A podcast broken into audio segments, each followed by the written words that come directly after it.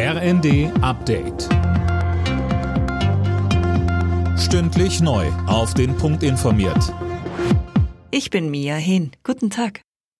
In der Korruptionsaffäre im EU-Parlament sind Vizepräsidentin Kylie alle Amtsbefugnisse entzogen worden. Sie war am Freitag festgenommen worden, wie auch vier weitere Verdächtige. Es geht um den Verdacht der Geldwäsche und Bestechung, möglicherweise durch Katar.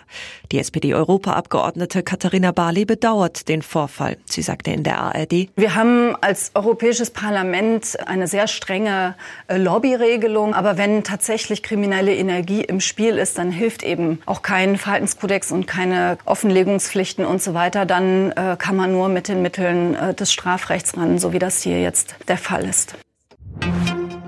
Wegen der Energiekrise wird der vereinfachte Zugang zum Kurzarbeitergeld verlängert. Und zwar bis Ende Juni. Das hat Bundesarbeitsminister Heil angekündigt. Damit gibt der Bund klare Perspektiven durch den Winter, sagte er dem Redaktionsnetzwerk Deutschland. Die Ukraine bekommt weitere Waffen aus Deutschland. Der ukrainische Botschafter Makeyev hat nach eigenen Angaben eine entsprechende Zusage vom Bund bekommen.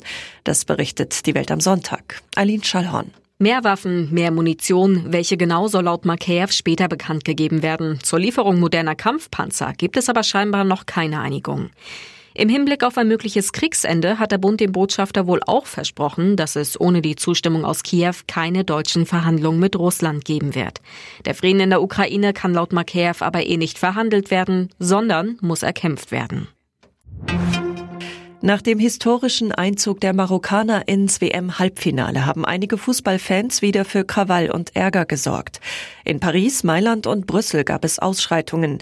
Allein in der belgischen Hauptstadt wurden 60 Menschen festgenommen. Alle Nachrichten auf rnd.de